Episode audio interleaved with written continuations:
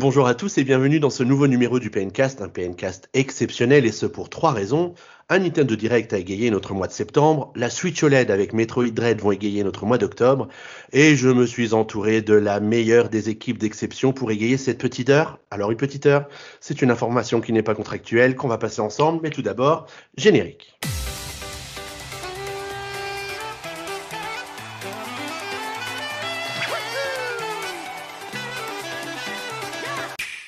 Alors, je parlais d'une équipe d'exception à l'instant. Permettez-moi de vous la présenter sans plus attendre. Alors, j'ai le plaisir d'accueillir au bout du Skype Boris Guillaume et Ming. Bonsoir à tous les trois. Bonsoir, messieurs. Hello. Bonsoir, ça fait plaisir de vous retrouver. Ah bah oui, on a, on a presque réussi à se voir en vrai. Alors, je disais qu'on était au bout du Skype, mais pour le coup, on ne se voit pas en vrai. Mais Bon, après, t'as oublié de dire qu'on était aussi les plus beaux aussi de l'équipe, mais ça, ça, ça, ça c'est pas très grave. ouais, mais je ne voulais. On, on- on a toujours dit qu'on ne parlait pas du physique. Bon, en tout cas, ça me fait plaisir d'entendre vos voix, et puis je suis sûr que ceux qui sont habitués du PNcast seront aussi heureux de vous, de vous retrouver après ces quelques mois d'absence, parce que c'est vrai que ça faisait quelques, quelques mois qu'on ne s'était pas, euh, qu'on ne s'était pas encore euh, retrouvés. Donc j'espère que vous allez bien, que vous avez passé un bel été, même s'il est un peu loin. Oui, euh, Ouais. clairement loin. clairement. Déjà. C'était chouette. La Bretagne, plein de soleil comme à Lyon. On est en train de faire le sapin de Noël, en fait, au moment où on enregistre. Mais. C'est- mais c'est c'est à peu près ça. Quand euh, octobre arrive, tu sens que c'est la grande ligne droite jusqu'à Noël. c'est ça. Et, On et va- c'est exactement ce que Nintendo a dû se dire en programmant un Nintendo Direct comme ça, euh, aller à la fin du mois de septembre. Quelle transition. T'as vu ça? T'as vu ça? On dirait que j'ai préparé le truc. et je te remercie de l'avoir souligné parce que on- c'est tout un travail qui Ah, de l'art. d'habitude passe inaperçu. Ce niveau-là, Philippe Risoli peut aller se coucher. C'est BZF. Quand, je vois sa, quand je vois sa carrière, je, je suis ravi que tu me compares à Philippe Risoli. Philippe, si tu nous écoutes. bon, du coup, où est-ce que, qu'est-ce que je disais? Je parlais du Nintendo Direct que Nintendo a diffusé la, la semaine dernière et qui est vraiment un sujet idéal pour pouvoir lancer le PNcast de rentrée tous ensemble. Je sais pas ce que vous en avez pensé. Alors, bon, déjà, un, un Nintendo Direct à minuit, ça, à nos grands âges, ça devient Alors. un petit peu compliqué. Oui, s'il pouvait arrêter Oh. de décaler une heure à chaque fois, ça serait quand même vachement bien. Mais toujours est-il qu'il y avait quand même du lourd hein, dans ce Nintendo Direct qui a duré euh, 40 minutes. Et ce qu'on va faire pendant ce, ce j'allais parler, j'allais dire ce, ce PN Direct, mais non, pendant ce PNcast, c'est de, bah, de reprendre simplement les grands temps forts hein, du Nintendo Direct, parce que je pense que la plupart de, de nos auditeurs l'auront vu euh, euh, au moment où sortira ce, ce PNcast, pour simplement revenir sur les gros temps forts et les grosses annonces, parce qu'il y a quand même eu pas mal de, pas mal d'annonces. Est-ce qu'il y a Euh, Chocobo GP dedans? Alors, dans les grosses annonces, non, mais c'est un des jeux qui a fait réagir euh, pas mal les, les gens en parlant d'Er- d'ersatz de Mario Kart, évidemment. Euh, je ne sais pas si c'était le meilleur endroit pour nous annoncer ce jeu, d'évoquer ça dans un Nintendo Direct. qu'ils allaient nous mettre les chocobos en fait dans Mario Kart. Parce qu'il y a des moments où il y avait un petit peu confusion sur les tracés. Ouais, c'est clair, mais même les boîtes avec les points d'interrogation, je veux dire, c'est ridicule. Bon, merci d'avoir euh, souligné le premier temps fort du Nintendo Direct. Ça en dit long sur la durée de 7h45 minutes de cette émission. bon, j'avais très envie de vous entendre sur ce qui est pour moi la grosse annonce qu'on attendait depuis un peu longtemps, c'est l'ajout d'une console virtuelle Nintendo 64 à la Ah. console virtuelle, enfin au, service de Nintendo Switch Online. Mais il y a un loup. Est-ce que quelqu'un peut nous en parler? Euh, Là, t'es comme ça tout de suite. hein. Tu veux tout de suite lancer sur les sujets qui fâchent, là, comme ça? Oui, parce que Ouais. tu vois, ça, ça, ça permet de se, de se soulager et d'ensuite d'être beaucoup plus serein pour la suite de la discussion. On parle toujours de jeux vidéo. Hein. On parle toujours de jeux vidéo. On- Alors, du coup, allez, je me lance. Donc, du coup, Nintendo a annoncé lors de ce Nintendo Direct l'arrivée du catalogue euh, Nintendo 64 sur l'abonnement Nintendo Switch Online, mais il se voit accrédité ben, un peu d'un director's cut, puisque le petit loup, comme tu le dis, c'est qu'il va falloir y ajouter quelques euros. On ne sait pas encore combien, mais euh, en gros, euh, ceux qui ont l'abonnement Nintendo Switch Online ne- n'auront pas le catalogue en natif. Il faudra justement prendre un DLC. Est-ce qu'on a le, le- le- Tu te rappelles du nom ou pas? Parce que je l'ai plus en tête comme ça. Un DLC à ce Nintendo Switch Online pour euh, C'est le pack bah, additionnel. Le pack Ouais. additionnel exactement. C'est pas tant un DLC, c'est plus un abonnement supplémentaire. C'est euh, ça. ouais. Mais en gros, au- autant te dire que dans un an, une fois que tout le monde aura fini leur abonnement, autant te dire que ce sera l'abonnement de base, point barre. Tu verras que ça va vite euh, se confondre et on va avoir un truc à 30 ou 35 balles qui va, qui va noyer le poisson, on va dire. Et, mais par contre, ça arrive pas seul, puisque le, en gros, la surprise du chef, c'est que bah, il y a la Nintendo 64 qui arrive, mais en plus, et ça c'était complètement inattendu, Improbable même. même improbable, improbable non, puisqu'on l'avait déjà en console virtuelle sur les différentes consoles euh, sorties précédemment, mais on, on l'attendait pas en tout cas. C'est l'arrivée de la Mega Drive également le même jour, donc fin octobre. Euh, alors, juste pour la petite histoire, il faut savoir qu'on avait des rumeurs depuis 2-3 semaines, comme quoi on avait potentiellement peut-être la 64, voire la Game Boy en console virtuelle qui arrivait. Dans un prochain Nintendo Direct. Et au final, la N64 est confirmée, mais elle vient additionner de la Mega Drive. Alors, arrêtez-moi si j'ai une bêtise, mais je crois que c'est 8 ou 9 jeux pour la N64 qui arrive le jour J. Et euh, une quinzaine de jeux pour la Mega Drive. Oui, il y en a 9 sur N64 au lancement. Alors j'ai la liste, je vais vous la donner, comme ça vous pourrez euh, peut-être parler de certains des, des titres ou vous dire que certains ne vous évoquent absolument rien. Il y a Mario 64, il y a sûr. Ocarina of Time, il y a Mario Kart 64, il y a Lila Wars, il y a Sin and Punishment, Dr Mario 64, Mario Tennis 64, Opération Winback et Yoshi's Story. À part Sin Punishment, euh, je connais aucun autre. À moi, par opération Win. euh, Alors, Sin and Punishment, c'est une merveille. Franchement, euh, franchement, euh, Ming, si tu as l'occasion de le faire, c'est une merveille. Bon, après, c'est sûrement un petit peu vieilli, mais c'est euh, c'est un jeu de treasure. Tu sais, les spécialistes du shoot. Et là, Ah c'est oui. un- et on a eu une suite à Sin and Punishment, Sin and Punishment 2 sur Wii, Ouais. qui était aussi très, très, très, très bon. Euh, il est sorti seulement au Japon à l'époque, hein, et on l'avait eu dans l'opération Anabi Festival du cons- la console virtuelle de la Wii pour la première fois, euh, Sin and Punishment en Europe. Euh, pour euh, pour ce qui est de ce bah, très bonne sélection pour commencer, même s'il y a deux trois petits absents qui est bizarre. Je sais pas vous, mais je déplore notamment l'absence de Wave Race. Wave Race qui a toujours fait à peu près l'ouverture des consoles virtuelles 64 Oui, depuis le début. vrai. C'est vrai, il est même pas dans la liste euh, non dans la exhaustive liste des à jeux venir, à venir. oui. Ouais. Et euh, bah, après, derrière, ce que j'allais te dire, c'est qu'ils ont annoncé une liste de jeux qui allaient arriver dans l'année, dont Majora's Mask, dont, dont Banjo-Kazooie, qui va revenir, malgré que la, la licence appartient aujourd'hui à, à Microsoft. Ça doit sûrement faire partie du deal euh, de l'inclusion du personnage dans Smash. Euh, donc, une telle, euh, on va avoir des jeux qui vont suivre tout le long de l'année, le Kirby 64, etc., etc. Pokémon Snap aussi. Pokémon Snap, oui, exactement, qui a, qui a été annoncé. Et pareil pour la Mega Drive. Et allez, et une petite cerise sur le gâteau, bah forcément, comme les deux premières euh, euh, packs online, euh, donc pour la NES, la SNES, et ben les manettes en version sans fil officielles vont arriver, que ce soit pour la N64 ou la Mega, ou la Mega Drive. Mais là, par contre, il y a un petit Pour hic seulement. pour seulement 50 balles chacun. Là, ou la 64, on peut comprendre puisqu'elle n'a jamais été en fait reproduite par Nintendo de façon officielle depuis 50 ans, qu'on a une version, enfin, qui a quand même un petit peu de technologie dedans, même si c'est désuet. Hein, il y a quand même un petit peu, il y a quand même, si- il y a quand même huit boutons physiques, il y a, il y a, il y a, il y a un stick mécanique, s'il te plaît. C'est pas analogique, pardon. c'est mécanique la N64. C'est surtout l'occasion Oui. de revoir une manette officielle euh, en Oui, bon pour, la, état après, bien pour sûr. la on- première fois on depuis. pourra pas y 2001. jouer, euh, on pourra pas y jouer sur euh, sur Nintendo 64, mais si on veut se remettre dans le bain comme à l'époque, aujourd'hui c'est c'est pas, enfin c'est un peu cher payé, mais ça va pour un produit officiel. euh, Dis- disons 50 balles plus 6 euros de frais de port. On rappelle, donc ça fait quand même 56 balles la manette. Euh, oui, je suis d'accord avec toi. C'est une première réédition depuis 2001 de la manette. C'est cher, mais ça, disons que ça peut passer pour la 64. Par contre, pour la Mega Drive, 50 euros. Quand tu sais que tu as des manettes officielles, enfin sous licence Mega Drive de chez 8bitdo en USB pour 8 euros par moment en promo, et en plus une manette 6 boutons. Là, on sent un petit peu quand même l'arnaque. C'est la méga arnaque, comme je dirais, pour la Mega Drive. C'est à cause Euh, de la pénurie des semi-conducteurs, Boris. Bah, mais c'est surtout, coup, c'est surtout que, je vais te dire en plus, surtout qu'en version japonaise, ils ont la manette 6 boutons. Là où on aura la manette 3 boutons en version Genesis américaine et en version Mega Drive européenne. D'accord.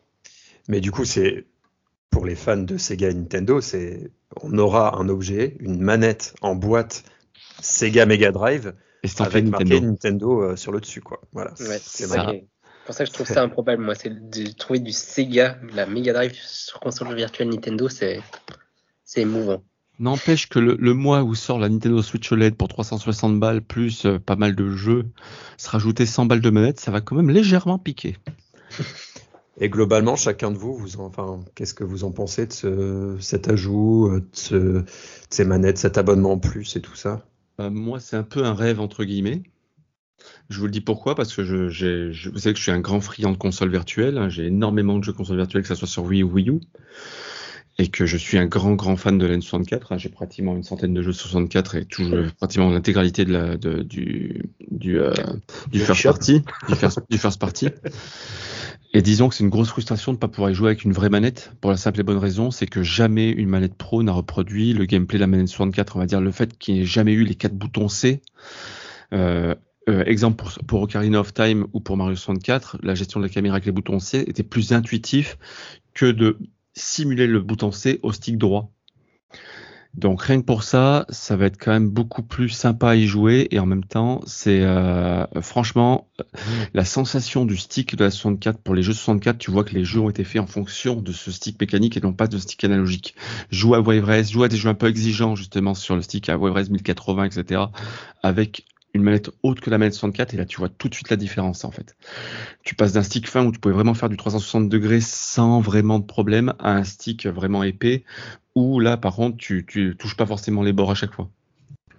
Et on, on est bien d'accord qu'il sera obligatoire d'avoir la manette euh, N64 ou Mega Drive pour pouvoir jouer à ces jeux. Ah Pas du tout, non, pas du tout. Non pas. Pas du tout. Par contre, l'inverse, c'est vrai, c'est que ça gros. Par contre, si tu veux les manettes, il va falloir que tu sois abonné. Puis une nouvelle fois, il faut être abonné à Nintendo Switch Online Extension Pack pour pouvoir acheter les manettes derrière. Par Il contre, y, a, il y a un truc qui m'a étonné dans le communiqué que Nintendo a envoyé, c'est que les des accessoires supplémentaires sont requis. C'est pas euh, vous pouvez jouer si vous voulez avec une manette. C'est euh, pour pouvoir jouer à ces jeux, vous devez avoir des accessoires Ah supplémentaires. ouais. Mm. Ah bah ce serait à vérifier Et- quand même. C'est un peu, j'ai trouvé ça un peu un peu étonnant que Bah- personne n'en parle, mais est-ce que c'est un problème de Non, je- traduction? Je, sais pas. je pense que c'est une problème de, de traduction parce que c'est, euh, je vois pas ce qui empêche de jouer avec une manette pro, sachant qu'en plus il y a des jeux émulés d'abord déjà sur pour des manettes pro entre guillemets. Et ensuite tu as le deuxi- la deuxième chose. Par contre là où on pourrait un petit peu se plaindre, c'est que pour le prix des manettes, ils auraient pu quand même offrir au moins un an d'abonnement au, au store. euh, au, au, au- à- au Game Pass Extended, quoi. Enfin, Mm. au, tu vois ce que je veux dire? Ouais, au pack additionnel. Mm. Parce que si on s'imagine un pack à 5 euros par console ou à 10 euros les deux, un truc comme ça, à 50 euros la manette, ça aurait pas été du luxe qu'il intègre dedans, tu vois. Euh, Michael, t'en penses quoi, toi? Moi, bah, je vais faire la fine bouche. hein, euh. Déjà, la 64, c'est à partir de là que j'ai moins aimé les, les consoles Nintendo salon. Donc, ça me parle moins. Et franchement, je, suis peut-être, euh, je sais pas si c'est le côté français un peu râleur, comme on peut, on le constater de temps en temps, mais repayer, repasser à la caisse euh, pour euh, l'abonnement, bah, je suis pas sûr. Enfin, moi, je trouve la pilule a un peu de mal à passer. C'est parce que c'est encore tout nouveau, mais après, on verra. hein. Mais je pense que je le prendrai pas de prime abord. Alors, juste rejouer à, Ocarina of Time avec une vraie manette 64, ça te donne pas envie? Euh, c'est la première fois qu'on va pouvoir le faire sur un écran plat, entre guillemets en HD, en lycée HD, etc., mais avec une vraie manette. Ah, J'ai plus envie de le refaire sur 3DS, tu vois. C'est étrange, hein, mais euh, parce que sur 3DS, il était plus joli. Oui, mais euh, c'est vrai que la sensation, c'est pas pareil, quoi. Le fait Ouais, de ouais, l'avoir ouais, en, grand, avec, en fait, tu sais, même tu pourrais faire, moi, je, par exemple, j'ai un, j'ai une, barre de son Bose, etc., juste pour envoyer le son, la musique du jeu, ça va juste, me- enfin, j'ai presque hâte, quoi. Alors que j'ai jamais réussi à dépasser une heure de jeu en console virtuelle à cause, justement, de ces soucis de manette, quoi. Mhm.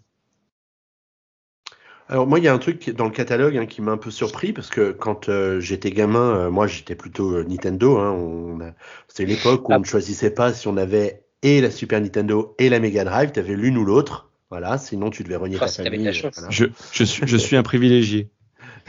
J'avais la, la- moi, j'avais la SNES, ma sœur avait la Mega Drive. Et, été surpris de pas trouver euh, bah, le premier Sonic sur, euh, sur Mega Drive. J'ai l'impression qu'il y a que le 2 qui, est au- qui sera disponible au lancement.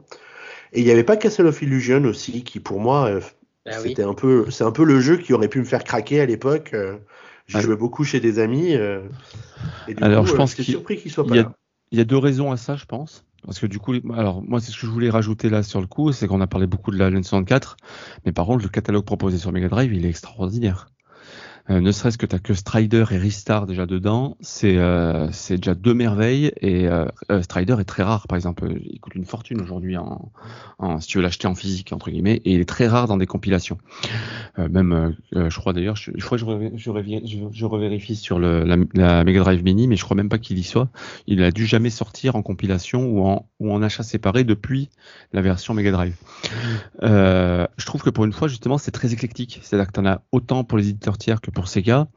Et on te t'abonde pas que de Street of Rage, de Golden Axe et de Sonic, quoi. Là, vraiment, tu as, un panel de jeux au lancement qui est, euh, qui est plutôt euh, sympa, plutôt bien mené, et avec vraiment tous les types et genres de jeux possibles. Euh, tu as très très peu de bousins on va dire, hein, pour, pour, être poli. Non, c'est franchement c'est une belle sélection. C'est une belle sélection et justement elle sort de nos archétypes. Par contre, pour Castle of Civilization, je pense clairement c'est une histoire de licence. Bah, on verra, je pense, avec le. Après, ils se gardent peut-être aussi des cartouches euh, pour oui, euh, au fil du temps. Il y a des chances. Après, euh, moi, globalement. Exemple, ils mettront pas Aladdin et le Roi Lion qui était dans la, qui dans la compile qui vont vendre 40 balles euh, sur le mois de novembre. Ouais. Tu voulais rajouter quelque chose, Guillaume? Ouais, je voulais donner mon avis du coup. moi, je pense que petit à petit, en fait, Nintendo est en train de se faire un peu son Game Pass, euh, comme as un peu, tu t'es trompé sur le nom avant, mais c'est un peu ça en fait. Euh, c'est, euh, non, on a de plus en plus, enfin voilà, on a deux nouvelles consoles qui s'ajoutent. Moi, ça rejoint un peu le fantasme que j'avais quand la Wii est sortie et que tout ce qu'on savait, c'est qu'il y aurait des jeux consoles virtuelles. Il l'avait annoncé assez rapidement. Et pour moi, je pensais bêtement qu'on y aura accès gratuitement. Enfin bon, bref, voilà. Euh, et donc du coup aujourd'hui, euh, bah, je trouve ça plutôt cool qu'il y ait deux nouvelles, euh, deux nouvelles consoles, dont des consoles non Nintendo. Donc ça c'est plutôt cool. Même si évidemment, à toute proportion gardée, là c'est un Game Pass de, de jeux rétro, très rétro, mais intégré dans un abonnement à 25 euros. De base, je parle, c'est c'est plutôt cool parce que moi, j'y joue pratiquement jamais hein, aux jeux NES et Super NES, mais par exemple, quand j'ai un pote qui vient de temps en temps, euh, eh ben, on, va dessus. Euh, quand ça m'est déjà arrivé avec deux potes, on va dessus et on, découvre un peu certains jeux. Genre la dernière fois, on a découvert des jeux de tennis. Euh, ils étaient ultra durs à l'époque. Et j'ai commencé le Donkey Kong sur, sur Super NES. Et, et du coup, c'est super sympa. Par contre, de là, comme, comme Michael a dit, euh, rajouter, un prix, euh, enfin un, surplus à l'abonnement, euh, je trouve ça. Enfin, je le ferai pas, parce que je sais que j'y jouerai sporadiquement et je vais pas y jouer des heures et des heures. Donc pour moi, ça devrait pour l'instant toujours être intégré au, service global. Mais j'ai rien contre le fait qu'ils rajoutent peut-être 5 euros sur le prix pour les nouveaux abonnés, par exemple. Donc voilà, ça coûte comme comme les autres services, ont augmenté de prix, hein, 25 euros de base et que maintenant ça passe à 29 euros l'année, ça me choquerait pas. Mais euh, là, devoir rajouter en plus, et en plus ça complexifie le truc, c'est pour ça, je, je suis d'accord avec toi Boris, si jamais euh, dans un an, ils pourront tout inclure au sein d'un même abonnement. Parce que là, expliquer aux gens, ah oui, oui, bah, vous pouvez vous abonner pour jouer en ligne, c'est 25 euros, vous pouvez avoir ça et ça. Et en plus, pour, euh, je sais pas, 10 euros de plus. Enfin, je trouve ça hors de prix. Je, je vais imaginer 5 euros de plus bah, par an. Remets ça au prix par mois après derrière. -dire quand ouais. tu vois qu'un Game Pass, c'est 10, 10, euros par mois. Bon, avec des jeux beaucoup plus récents. Tu te dis 1 euro de plus par mois, donc 10 euros, on va dire, sur l'année. Ouais. C'est pas non plus foufou, quoi. Ouais, à voir. Donc, euh, parce que bah, de base, ça coûte déjà que 20, enfin, ça, ça voudrait dire une 30% d'augmentation juste pour deux consoles virtuelles en plus, mais à voir. Donc, euh, moi, je trouve ça bien, mais pas, je, je l'achèterai pas, enfin, je mettrai pas plus d'argent en tout cas, sauf si c'était intégré et qu'on on soit obligé, parce que je trouve l'idée sympa. Et euh, faut pas oublier aussi qu'il y a du jeu en ligne. Par exemple, Mario Kart 64 oui. sera jouable en, en, local et en ligne. Donc il y aura des jeux comme F0. ça qui sont vraiment adaptés. Donc c'est plutôt sympa aussi parce qu'ils ont fait l'effort. Enfin, c'est plutôt bien fait. Hein. C'est pas juste de, de, la simple émulation où ils ont rien touché. Euh, la Super NES et, euh, et la NES, ils, ils, y ils, y font des petits ajouts. Donc euh, c'est plutôt sympathique. Et donc si là c'est le cas aussi, euh, moi je suis pour. Et puis la, la Mega Drive, c'était ma ma première console de salon, donc Sonic 2. Bah, je suis content que ça soit le Sonic 2 plutôt que le 1, mais voilà. Oui, c'est le meilleur, je suis d'accord avec et, mais et vous pensez du coup que le prix de le supplément qu'il va falloir payer, ça va être du genre 5 euros pour l'année ou Faut surtout pas plus de 10. Ça, ça, reste somme toute relativement raisonnable et ça crée beaucoup de ouais. complexité pour pas grand chose finalement. C'est pour ça que je comprends pas qu'ils augmentent juste le prix global pour les nouveaux abonnés et que les autres ça soit déjà inclus bah, jusqu'au renouvellement. Quoi.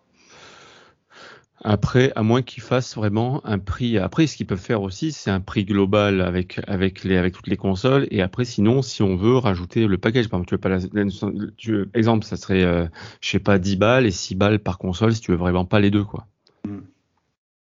Oui, parce qu'il y a peut-être aussi cette possibilité-là où les gens ne seront pas intéressés par l'une ou l'autre des, des machines. Oui, mais c'est le principe du Game Pass. Le Game Pass, tu vas pas commencer à dire moi je veux les jeux Bethesda. Enfin, tu, hmm. tu payes l'ensemble et tu joues à ce que tu veux. Quoi. Sauf que le Game Pass, comme je dis, tu, tu payes 10 balles tu payes 10 balles et t'as 300 jeux et t'as tous les jeux qui sortent en day one. C'est un peu ça. c'est pas tout à fait la même comme tu le dis, comme tu le dis, là, c'est plus de façon sporadique. C'est, euh, exemple, moi, je veux, je veux me payer une Xbox parce que je veux faire comme avec ma PS Vita, c'est-à-dire que j'achète la console, j'achète aucun jeu à côté, je joue tout au Game Pass. Tu vois ce que je veux dire? C'est pas, c'est, c'est, c'est, c'est clairement ton achat de jeu. Alors après, après ça, c'est, c'est, c'est un peu chaud de comparer le Game Pass avec euh, la console virtuelle de Nintendo. C'est, bah, c'est très gadget finalement ce que Nintendo nous propose. C'est très gadget, mais sauf que parce qu'ils ont le public pour être gadget. Le, les, le succès des consoles virtuelles entre Wii, Wii U, 3DS, euh, c'est ce qui pousse Nintendo à attirer le chaland sur son abonnement. On rappelle que pour faire un abonnement online, ils sont obligés de promettre la sortie de jeux, de jeux, de, de, jeux rétro Nintendo parce que c'est leur fonds de commerce. Aujourd'hui, Nintendo, regardez, ils nous vendent du rêve qu'avec du vieux, aujourd'hui presque. On est pratiquement aussi content de l'annonce de, du portage HD de Skyward Sword que, que de, du remake de Link's Awakening, que du prochain Kirby. Tu vois ce que je veux dire? C'est, Nintendo, c'est le meilleur vendeur de, sa, de, de vieillerie du monde. C'est le meilleur brocanteur du monde. Après, après c'est vrai que dans le Nintendo Direct, ils nous ont parlé de pas mal de remakes et de compilations qui montrent qu'il y a clairement, de toute façon, un public euh, pour ces, euh, pour ces jeux-là. Et puis, du coup, on peut peut-être en parler très rapidement euh, pour, pour avancer un petit peu dans les différents sujets qu'on voulait évoquer du Nintendo Direct, avec bah, la sortie de, de ActRaiser Renaissance, qui a été annoncée pendant le Direct et puis qui est sortie dans la dans la foulée. Et puis il y a eu aussi euh, les, euh, les présentations de Shadowrun Trilogy et de Castlevania Advance Collection. Donc Castlevania Advance Collection.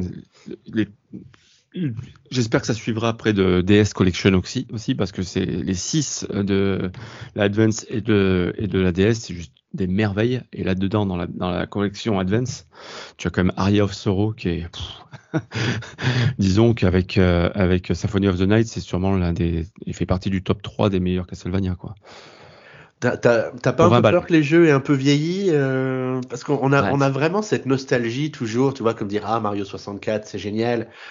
Euh, mais quand tu vois les, les graphismes anguleux et tout, tu. Bah, disons que c'est un peu vieilli, mais c'est surtout le, le, plus dur à suivre. Je je l'ai pas encore acheté, j'attendrai qu'il baisse. Euh, ce que j'avais fait pour la, la, la, la, Castlevania Collection de qu'ils avaient fait il y a il y a il y a deux trois ans là.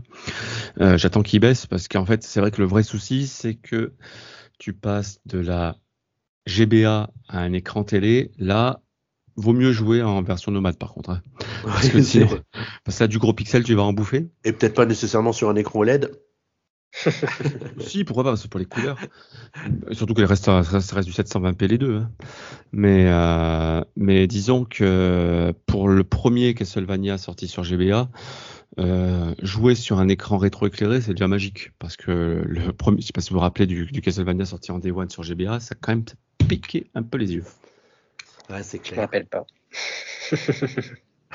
bah, ça va piquer encore un peu plus les yeux là en sortant sur Switch du coup, mais bon après. sinon euh, pour Actraiser, on l'a pas du tout vu venir. Je l'ai acheté, je l'ai pas encore essayé parce que j'adorais ce jeu à l'époque, mais c'est vrai que pour l'instant, physiquement, ça donne pas envie quand tu le vois tourner. Alors bon, voilà pour l'évocation de ces jeux qui nous rappellent un peu cette euh, lointaine époque euh, qui n'est pas si lointaine, n'est-ce pas Bobo? Euh, Le Nintendo Direct c'est aussi consacré à des à des à des jeux qui vont sortir dans les dans les prochains mois. Alors très rapidement, on peut peut-être parler du DLC qui a été annoncé pour Monster Hunter Rise Sunbreak, qui sortira à l'été 2022. Eh ben, c'est que ils ont enfin compris qu'il fallait arrêter avec les Monster Hunter euh, X+, XX+, XXX+. C'est quand tu ressors quatre fois par an. Parce qu'en fait, il y a un vrai problème avec le public. Aujourd'hui, c'est vrai que Capcom a forgé son succès des Monster Hunter sur le public occidental. Ils ont mis énormément de temps à sortir de l'ambiance PSP DS Japon. C'est-à-dire euh, à enfin, euh, bah, Monster Hunter World a tout changé en fait, a vraiment lancé la, licence euh, dans l'Occident et ça se voit avec le succès de Rise, qui est plus à démentir et qui est, euh, bah, totalement mérité d'ailleurs. Ils ont eu une très bonne idée avec Monster Hunter World, donc il y a, il y a maintenant 4-5 ans, c'est de se dire bah, plutôt que de sortir 800 versions du jeu, et eh ben pourquoi on ferait pas des DLC Parce que le problème du public occidental, c'est qu'il en, il en a ras le cul de se refaire 15 heures de, de, de, prologue où tu réapprends à tout faire, alors que c'est exactement le même jeu avec des ajouts que tu verras en plus dans 100 heures. Donc un DLC pour le mois de juillet, c'est une très très bonne nouvelle. En plus, il a l'air d'être assez dark. De... Ça se sent en fait dans, dans comment il l'annonce un petit peu. Ouais, c'est vrai. Et, euh, et, euh, et ça va donner juste, bah, euh, allez, encore 100 heures de bonheur en plus à ceux qui ont adoré le Rise, dont je fais partie.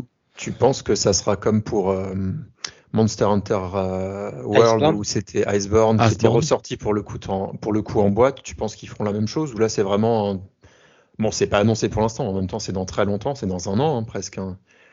Bah, c'est du Capcom, donc tout est possible, sachant que la vraie différence entre, un, entre ressortir un jeu entier sur, euh, sur, euh, euh, sur, console euh, Xbox ou, ou, PS4 et sur Switch, c'est que c'est beaucoup plus facile de réimprimer un Blu-ray que, et beaucoup moins cher de réimprimer, de réimprimer un Blu-ray que de sortir un lot de cartouches dont tu sais que tu as beaucoup d'utilisateurs qui ont déjà le, cartouche originale. Donc disons qu'ils ont déjà prévu que ça serait pas, il y aurait pas, il faudrait le jeu, ils le disent bien, il faudra le jeu de base. Oui. tu peux pas le sortir en standalone. Ouais, mais, mais euh, d'ailleurs, tu le vois énormément aujourd'hui dans les jeux pas chers.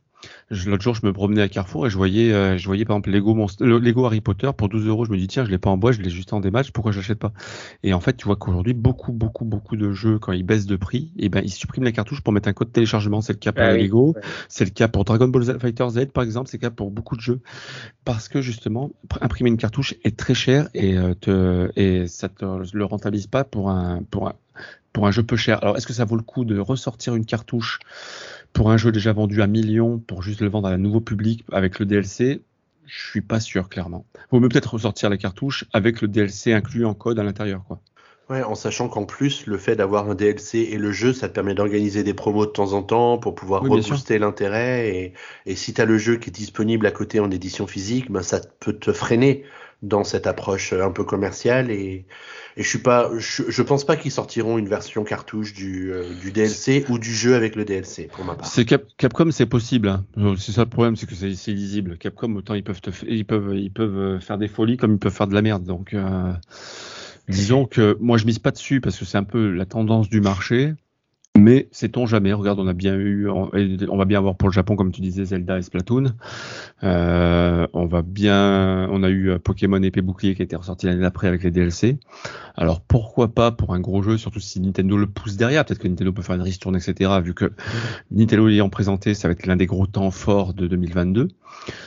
Mais euh, clairement, est-ce que ça vous économiquement, moi je serais en conseil économique, je dirais que c'est pas forcément fou fou de faire ça. Écoute, on va leur donner ton numéro de portable et puis ils pourront t'appeler pour prendre conseil. bon, en avançant un petit peu, alors y a, on, on, va aborder maintenant des jeux euh, qui vont sortir dans le courant de l'année 2023. Certains n'avaient pas été vraiment 2022. 2022, pardon. J'espère que c'est pas un lapsus révélateur, sinon, sinon on dira que j'étais précurseur.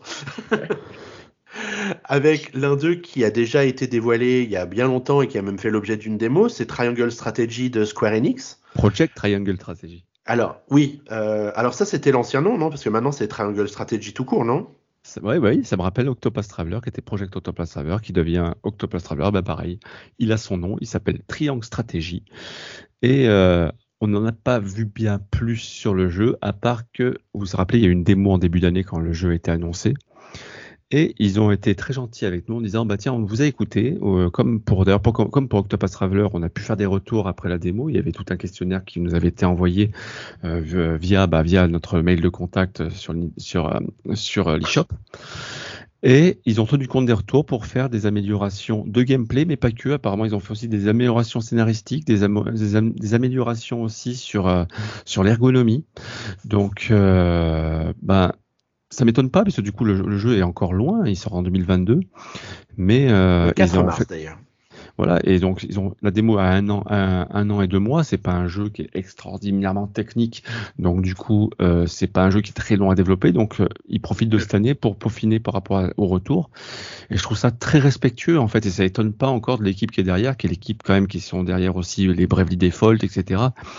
Euh, ça tient beaucoup compte de la vie des joueurs et ça fait plaisir quoi. Mm, mm. J'ai fait le Bravely Default 2 là récemment et j'ai très agréablement surpris. Hein. J'ai ah vraiment accroché pour le coup. Euh. Il y a eu une montée en qualité par rapport au premier et surtout par rapport au Bravely Second qui avait complètement cassé, la, cassé le jeu quoi. Il y a une vraie montée en une vraie, montée en niveau du jeu et tu sens que enfin si vous voulez le pousser encore un peu plus, euh, ça pourrait vraiment devenir une grosse saga phare chez Square Enix en tout cas auprès des puristes RPG quoi. Ouais, en, tout cas, il y a vraiment une une, une, une patte sur ce sur ce jeu-là. Ah moi je, ouais, qui est vraiment une beauté. très chouette, ouais. Bah, c'est surtout la grosse force, c'est qu'ils prennent des risques, c'est-à-dire qu'ils sont passés d'un Octopus Traveler, c'est-à-dire qu'ils donnaient vraiment envie, c'était 2D, HD, etc. On avait envie de voir d'autres jeux avec parce qu'il était vraiment super joli. Il avait une ambiance très fou. Le jeu, le gameplay de, de Octopus Traveler était pas, était, était classique, on va dire. Hein. C'était pas, c'est pas lui qui avait révolutionné le, le, le RPG japonais. Mais par contre, euh, il y avait une vraie possibilité, et là ils ont pris un vrai risque en, le mettant sur un, style de niche qui est quand même le jeu de stratégie tour par tour. Euh, enfin, stratégie RPG tour par, tour qui est un style sûrement poussé par l'engouement euh, sur Fire Emblem qu'il y a depuis l'épisode Awakening.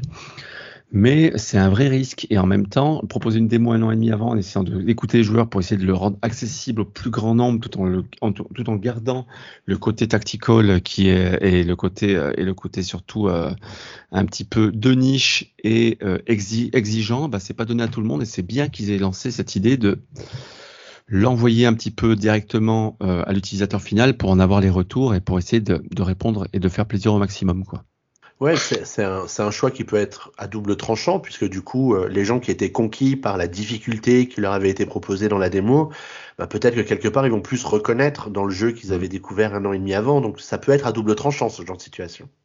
Oui, oui, oui, ça peut être. Euh, oui, et en même temps, si, euh, je pense qu'ils ont, ils ont pris compte des retours massifs tu vois ce que je veux dire? Je pense pas qu'ils, je pense pas qu'ils aient écouté Madame Michu parce qu'elle s'est plaint parce qu'il manquait une virgule à, à, un truc.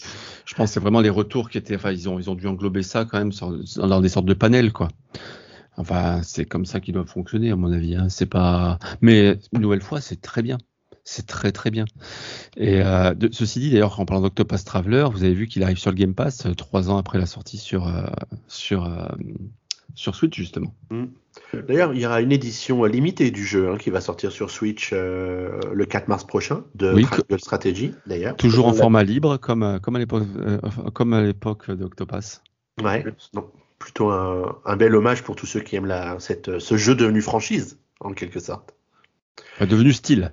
Devenu style, c'est ça, c'est ça. Alors, on va avancer un petit peu. Alors, j'ai envie de, de, parler du jeu qui sortira peu longtemps après Triangle Strategy, et je pense que là, on va pouvoir couper nos micros et laisser Bobo parler pendant un petit quart d'heure, puisqu'on va parler de Kirby et le monde oublié, qui a été, euh, allez, on va dire, peut-être pas là, mais une des grandes surprises de ce Nintendo Direct, même s'il y a eu des petites enfin, surprise. Même moi, même moi qui n'avais pas suivi le truc, je l'ai vu passer. Merci Nintendo Alerte. Moi, je dois quand même vous avouer que quand j'ai vu les premières images et tout, euh, le monde post-apocalyptique et tout, j'ai complètement brillé. Je me suis dit, mais Last of Us, un peu euh, The Last of Us, mais en version light. En version colorée. sur Nintendo, quoi. Mais il y a vraiment des décors, c'est exactement ça, quoi. J'ai vraiment tiqué, j'ai eu cette réflexion. Tout le décor en, plein air avec les, les, les, mauvaises herbes, etc., les, les, lianes au mur, etc. Mais bon, en moins détaillé aussi, hein. la morphée ouais. à peine, à peine. Non, mais du coup, c'est plutôt une très bonne surprise parce que les jeux de plateforme Kirby sont quand même très réputés et très appréciés. Donc, j'imagine, Bobo, tu étais tout, tout joisse à la mon amour, hein, j'ai fait. Bah oui. Pour cette série, tu sais que bah, genre, sur PN, sur les 5-6 derniers jeux, j'ai dû faire les 5 des 6 derniers tests, on va dire. euh, c'est J'adore, j'adore Kirby, j'adore ce, personnage en fait, puisque c'est un jeu très simple. Au final, tu le, tu le dévores, c'est-à-dire que la dizaine d'heures de jeu sur un jeu de dés, tu, la, tu le manges en trois jours parce que ça va très vite, parce que ça te propose pas forcément de challenge. Mais par contre, tu as tout un intérêt à côté, c'est le gameplay, qui est le fait de, que Kirby avale ses adversaires pour en prendre les pouvoirs et pour et tu as toute une première partie émerveillement sur les nouveaux pouvoirs et les pouvoirs qui existent pour aller voir comment tu peux les appliquer au gameplay. Et après, tout est une partie, une partie en fait où tu te prends pas la tête et tu juste tu, tu, tu, tu admires les idées en fait qui est derrière puisque tu as tout un, un, level design qui est pensé Kirby qui est et qui est nouveau de jeu en jeu. Et c'est très rare les Kirby qui sont décevants au final. Ils sont jamais excellents mais mais ils sont jamais décevants non plus. Et il y a toujours des petites idées qui te qui te font plonger en fait. Il y a déjà des choses que tu as repérées dans la bande annonce qui a été dévoilée euh, en termes de nouveautés ou, ou justement peut-être dommage à ce gameplay euh, ah. cette signature ah. Kirby? Alors disons que déjà c'est la première fois qu'on retrouve Kirby en 3D depuis l'opus 64. Ils s'étaient jamais réessayé depuis et rien que ça c'est une nouveauté. Comment ils vont l'adapter aujourd'hui à un jeu moderne, c'est-à-dire un jeu semi-monde ouvert? C'est vrai que ça avait beaucoup. Après est-ce que c'est la colorimétrie qui fait ça, mais ça avait beaucoup pensé à Mario Odyssey. Euh, mais euh, disons que je vais y mettre quelques petits points de, de, de à surveiller entre guillemets. Alors disons que déjà on retrouve du Kirby Kirby, c'est-à-dire que c'est du Kirby avec les vols de pouvoir, etc., etc. On l'a bien vu dans le gameplay.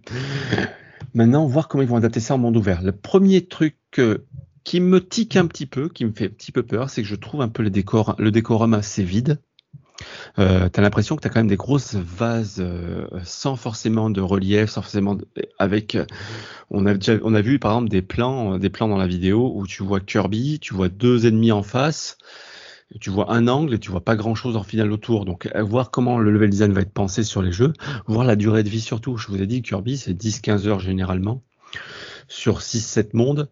Est-ce qu'ils vont réussir, est-ce qu'ils vont nous faire carrément nous prendre un contre-pied, nous faire un Mario Odyssey avec 40 heures, ou est-ce qu'au final ça va être que quelques niveaux en 3D Parce que tout le monde parle de monde ouvert déjà, mais est-ce que c'est vraiment un monde ouvert ou juste des niveaux ouverts en 3D que tu vas enchaîner? Donc c'est la première question que je me pose.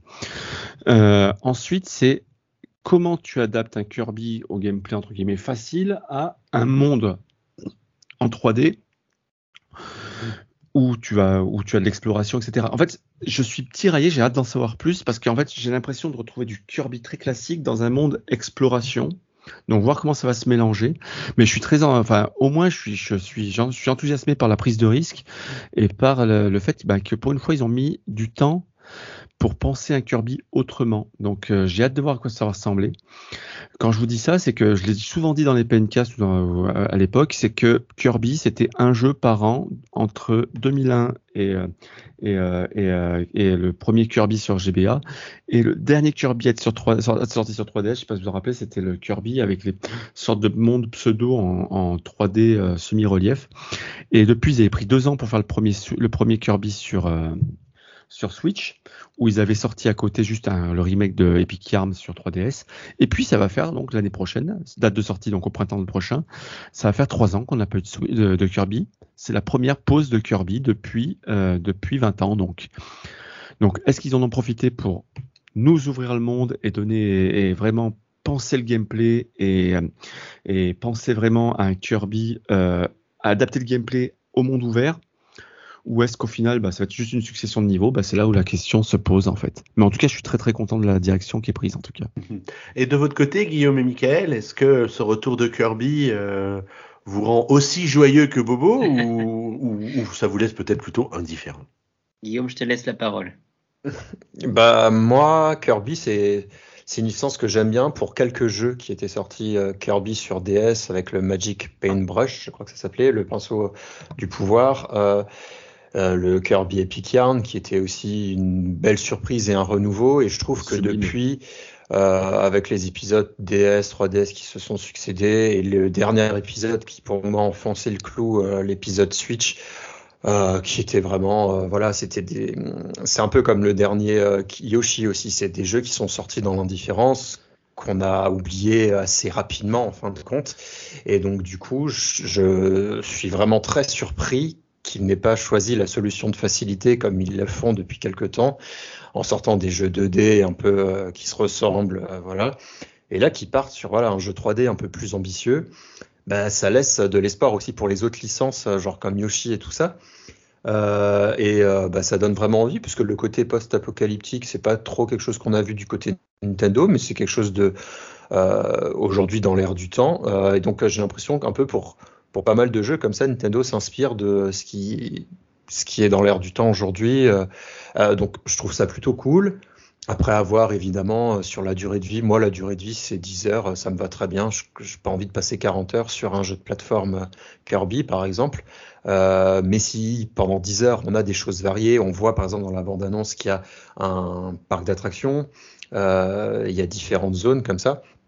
Donc moi je suis plutôt plutôt content de cette annonce et que Nintendo n'aille pas dans la facilité et que effectivement comme a dit Boris, euh, un, Kirby 3D, bah c'est plus ce qu'on a eu depuis des années et des années. Donc euh, moi je suis, curieux. Après, euh, je suis pas encore arrêté sur l'achat hein, parce que bon c'est pas pour tout de suite, mais, euh, en tout cas j'ai vu ça d'un très bon œil.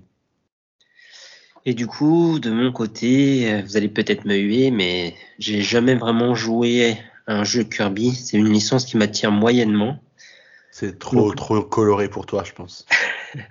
ouais, et quand j'imaginais un jeu post-apo euh, et que j'ai cru vraiment pendant quelques secondes à The Last of Us, bon, c'est pas la même chose. Après, c'est sympa de voir ça, mais euh, honnêtement, c'est un jeu, je vais, je vais le laisser passer. Je vais peut-être lire les tests par curiosité, mais une nouvelle fois, euh, je, je, je passerai euh, mon chemin. Il y, a, il y, a, quelque chose qui choque un peu hein, quand on te parle de, de, graph, de, de, de jeu dans, une, dans un environnement post-apocalyptique et puis que tu te retrouves dans des trucs colorés Kirby, tout rose, ah, tout mignon et bah, c'est un peu surprenant, je dirais. C'est antinomique, mais après ouais. derrière, euh, après derrière, euh, il faut pas oublier que c'est ça, c'est pour là où je mets mon petit bémol, c'est que ça reste le jeu du printemps prochain, c'est-à-dire ils l'ont annoncé pour le printemps 2022 et donc c'est la date sortie habituelle des Kirby ou comme tu disais des Yoshi, etc. Mmh. C'est la c'est les jeux de seconde zone qu'on sort à ce moment-là. Donc, est-ce qu'au final, c'est une grosse, c'est une annonce parce que c'est un jeu pour 2022, mais est-ce qu'au final, ce serait le gros jeu qui laisse présager? C'est pas sûr non plus. On va lui laisser, on va, on va, ça va être justement la vraie découverte. Euh, moi, la date me paraît dire que ça va rester quand même dans la lignée des Kirby, c'est-à-dire qu'on va avoir un jeu qui risque d'être différent par rapport à ce qu'on avait d'habitude, mais au final, qui va se faire en 10-15 heures et que disons qu'on peut être surpris dans, le bon sens, mais euh, le vrai bémol, c'est sur la date. C'est-à-dire que tu sors pas un gros triple A entre guillemets au mois d'avril. Non, euh, alors peut-être le, le, seul argument contre ça, c'est peut-être le fait que 2022, après une année 2021 relativement tranquille, ça va peut-être être une année un peu plus chargée parce qu'on a encore deux jeux à évoquer euh, dans les annonces ou dans les, jeux dévoilés euh, ou présentés à nouveau dans le Nintendo Direct. Il y a quand même du lourd l'année prochaine hein, qui se profile. Oui, oui, il y a du lourd. Après, une nouvelle fois, euh, il y a du lourd, mais si tu regardes bien, il n'y a pas le jeu style Mario qui a été, bon, ça vous reviendra plus tard, hein, mais il n'y a pas le jeu style Mario qui a été annoncé pour 2022. Donc, si c'était vraiment un gros jeu, pourquoi pas le miser sur plutôt la période de Noël? Tu vois ce que je veux dire?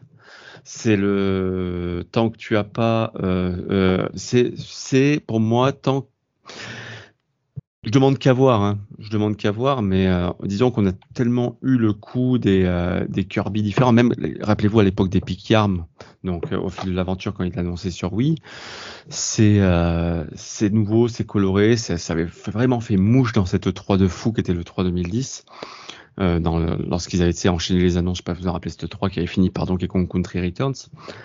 Mm -hmm. Et au final, bah, les premiers échos, même si moi c'est un de mes Kirby préférés, les premiers les, les échos de la quand c'est sorti au final, quand ça a été mis en vente au final, bah, les, les, échos des, des, si vous reprenez tous les tests de l'époque des jeuxvideo.com, des des, Game, des Gameblog, c'était 12, 14, 6, enfin tu vois, c'était pas des c'était pas des, des, des, monstres de notes non plus. Ouais. Donc disons qu'ils ont toujours eu l'habitude ils ont eu l'habitude par moment de, de créer l'événement avec Kirby, le Passo par exemple, justement pour jouer euh, sur, sur DS à l'époque. Euh, quelle idée, ont, quelle idée. Ils, ils, ont eu, des, ils ont eu des, ils ont eu créé l'événement, mais ça avait jamais vraiment suivi au niveau, ça n'a jamais été des jeux exceptionnels à la fin. Donc c'est pour ça qu'on attend de voir, mais on peut être que agréablement surpris. En tout cas, on salue la prise de risque.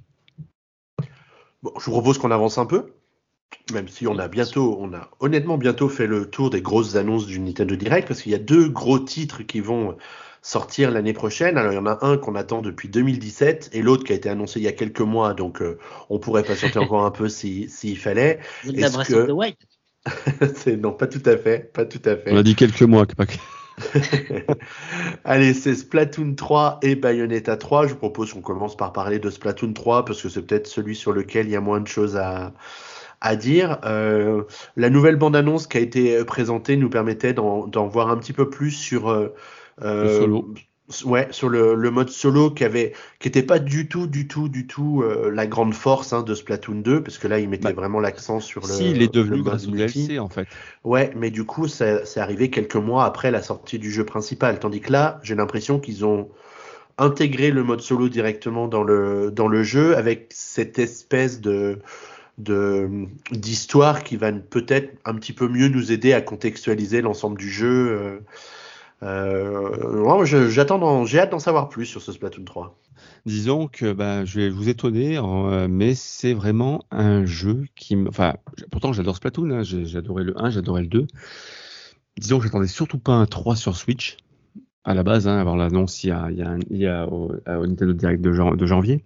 J'en avais surtout pas un 3 parce que au final, bah, disons que la vraie force de Splatoon, ça reste quand même le mode multijoueur. Et est-ce que tu as besoin de refaire un mode multijoueur alors que tu pouvais très bien rajouter des niveaux dans Splatoon 2 euh, Disons que ça m'a laissé de marbre et je continue à être de marbre face à cette annonce. Euh, ça m'a fait aucun effet, même le mode solo qui présente. Bah, disons que j'ai acheté le DLC, j'ai même pas joué, j'ai joué 5 minutes au mode solo qu'ils avaient euh, le mode le mode Octolink, là je sais plus comment il s'appelait, euh, qu'ils avaient sorti après. Pour moi, le fun de Splatoon, c'est le, mode multi. Donc, quel intérêt de faire Splatoon 3 sur la même console? Pour moi, ça aurait dû rester euh, le jeu qui sort sur chaque plateforme, comme un Mario Kart, comme un Smash Bros, etc., que tu attends une fois. Mais tu vois, surtout sur une année où tu auras potentiellement Bayonetta, où tu auras potentiellement, euh, tu auras potentiellement Zelda cette année-là, Splatoon 3 est vraiment pour moi dispensable et même l'annonce de ce mode solo avec euh, cette histoire un petit peu euh, de dans la cité euh, comment ils appellent ça? La cité ah j'ai oublié le nom j'ai oublié le nom ouais, j'ai oublié le nom aussi mais il était bien trouvé. Ouais oui oui c'est un jeu de mots un... le site historique ou je sais plus de... Cité Clabousse, c'est ça. Cité Clabousse, ouais. Avec ces histoires de, de, de, de, de tentacules, euh, euh, tentacules préhistoriques, là bah disons ouais ça me laisse ça me, ça me laisse ni chaud ça me fait ni chaud ni froid. En fait vraiment je suis indifférent vis-à-vis de ce titre mais je, ça aurait pu m'hyper plus mais ça m'a fait exactement le même effet que la première annonce. Moi, moi ouais. vas-y vas-y. Non non je t'en prie je t'en prie. Bah moi je joue plus à Splatoon 2 depuis un moment. Et en fait euh, là je suis content de retrouver en fait un mode solo parce que à l'origine je joue pas énormément en multi et euh, j'avoue qu'il m'avait fait de l'œil le mode solo, le DLC, mais je l'avais pas pris. Et donc quand j'ai vu cette annonce, bah comme tu disais Bobo, euh, avoir deux Splatoon sur la même plateforme, c'est un peu dommage. Et donc au final, j'ai pas hésité du tout à, à, revendre Splatoon 2 en me disant dans l'optique, bah si jamais je rejoue un Splatoon, ce sera force, probablement le 3 euh, que je prendrai à ce moment-là. Mais aujourd'hui, j'ai vendu Splatoon 2, ça me manque pas spécialement parce que j'y jouais plus. Mais il y a 5 ans en jeu. Hmm?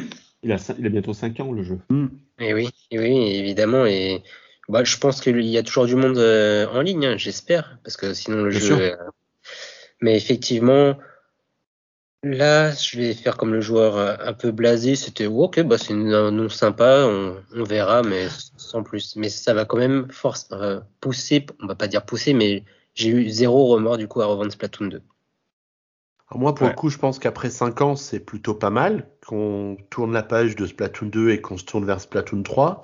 Il y a deux choses qui me font penser ça. La première, c'est que ben, avec Splatoon 3, ils vont peut-être pouvoir donner un petit coup de jeune au gameplay qui est sans doute un peu vieillissant maintenant, parce qu'avec euh, le développement des Fortnite, des Overwatch et compagnie, euh, ben peut-être que euh, les, les, mouvements des personnages dans Splatoon 2, ça commence à vieillir un petit peu, et j'ai vu des choses plutôt dynamiques et plutôt rythmées dans le nouveau trailer qui me font penser que bah, c'est plutôt c'est plutôt chouette d'avoir cette opportunité là dans le courant de, l'année prochaine.